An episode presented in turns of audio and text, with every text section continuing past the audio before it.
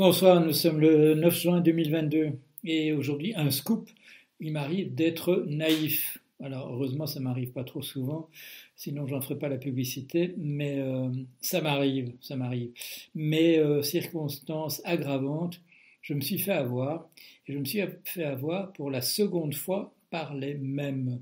Voilà. Alors je vais vous expliquer ça. En 2003, il y a il s'est passé, il y a eu un projet qui s'appelait le Policy Analysis Market, euh, le marché de, de l'analyse des politiques. Et qu'est-ce que c'était? C'était un marché euh, de futures, c'est-à-dire un marché à terme euh, purement spéculatif, où des gens allaient passer des contrats sur la possibilité d'événements d'événements particuliers, comme par exemple des attentats terroristes, euh, des assassinats politiques, des choses de cet ordre-là, des choses d'ordre géopolitique. Et euh, on pourrait, euh, ben voilà, dans un pari purement spéculatif, on pourrait voter contre ou pour, on pourrait être acheteur ou vendeur de ces contrats qui auraient un certain prix, et bien entendu, selon que les événements se réaliseraient ou non, on serait gagnant ou perdant. L'initiative de, cela venait d'un certain euh, amiral Poindexter. C'était euh, quelqu'un qui était déjà connu pour avoir trempé dans pas mal d'affaires, plus ou moins louches, la Iron Gate, euh, l'affaire des contrats aux États-Unis. il y a eu une levée de bouclier, en particulier menée par deux deux sénateurs euh, démocrates en disant qu'il s'agissait purement et simplement d'un encouragement à des attentats terroristes et que, parce que des gens pouvaient voilà, organiser un attentat, parier sur le fait qu'il aurait lieu et donc ramasser l'argent. C'était donc une incitation, une incitation à des attentats terroristes. Euh, la, presse en a parlé aussitôt. Ça a été aussitôt le lever de bouclier d'à peu près tout le monde. Et euh, en 24 heures, en 24 heures, le, projet a été retiré. Et euh, l'amiral, qui avait pourtant survécu à pas mal d'événements euh, politiques assez dangereux pour, lui, a, a, dû démissionner. Non.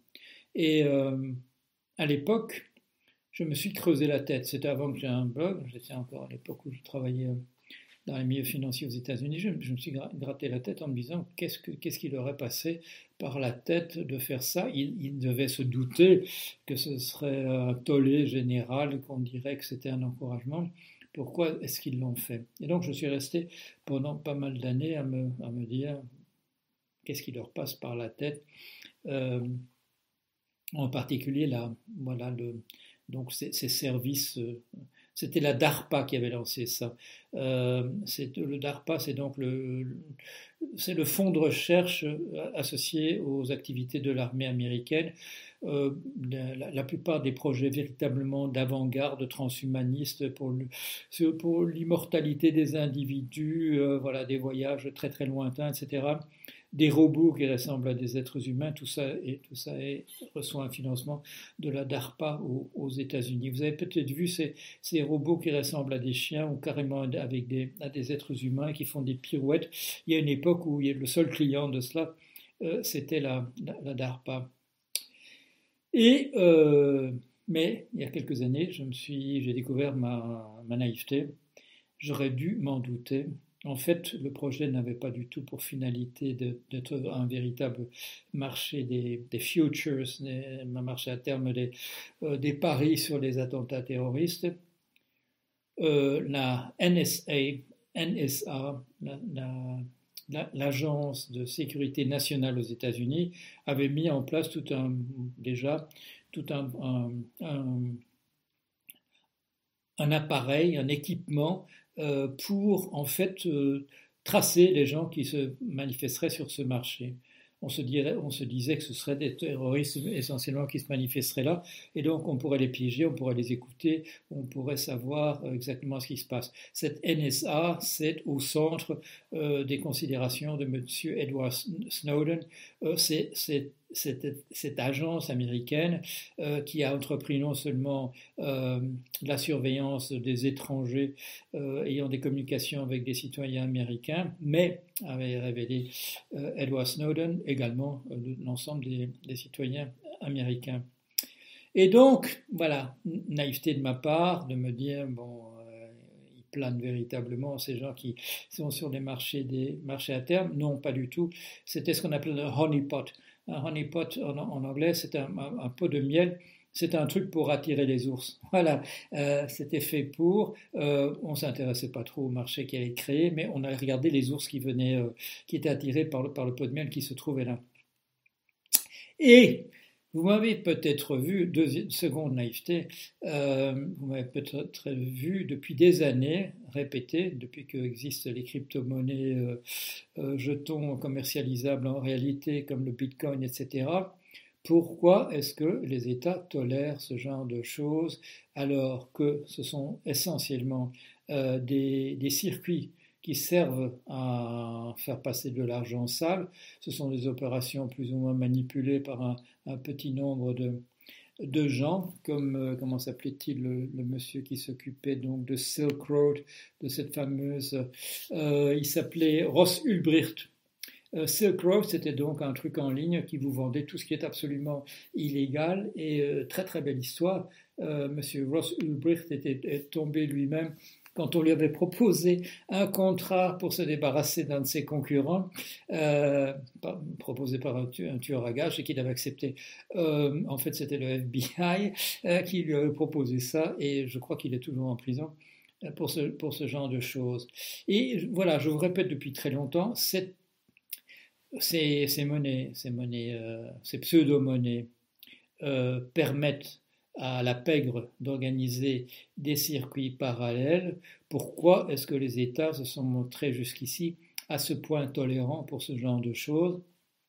Ce sont des outils purement spéculatifs. Ça permet juste à des requins voilà, de, vider les poches de gogo euh, qui croient ce qu'on leur dit, que c'est un investissement d'avenir d'aller sur ces, ces pseudo-monnaies, sur le bitcoin et, compagnie. Pourquoi est-ce que les, États euh, tolèrent cela? Et euh, la réponse, la réponse, c'est la même que dans le cas de, voilà, des, des, marchés de futurs, de futures, de marchés à terme sur le terrorisme, c'est la même agence américaine, euh, National Security Agency, la NSA. Euh, c'est un truc, euh, c'est pas elle qui l'a organisé au départ, mais elle a tout de suite compris qu'on pouvait aller voir exactement ce qui se passait, que ce qu'on nous racontait, que cette blockchain, c'était un truc à toute épreuve, qu'on ne connaîtrait jamais l'identité des, des gens qui étaient impliqués là-dedans. Eux savaient que c'était du pipeau, et depuis le début, ils surveillent ça.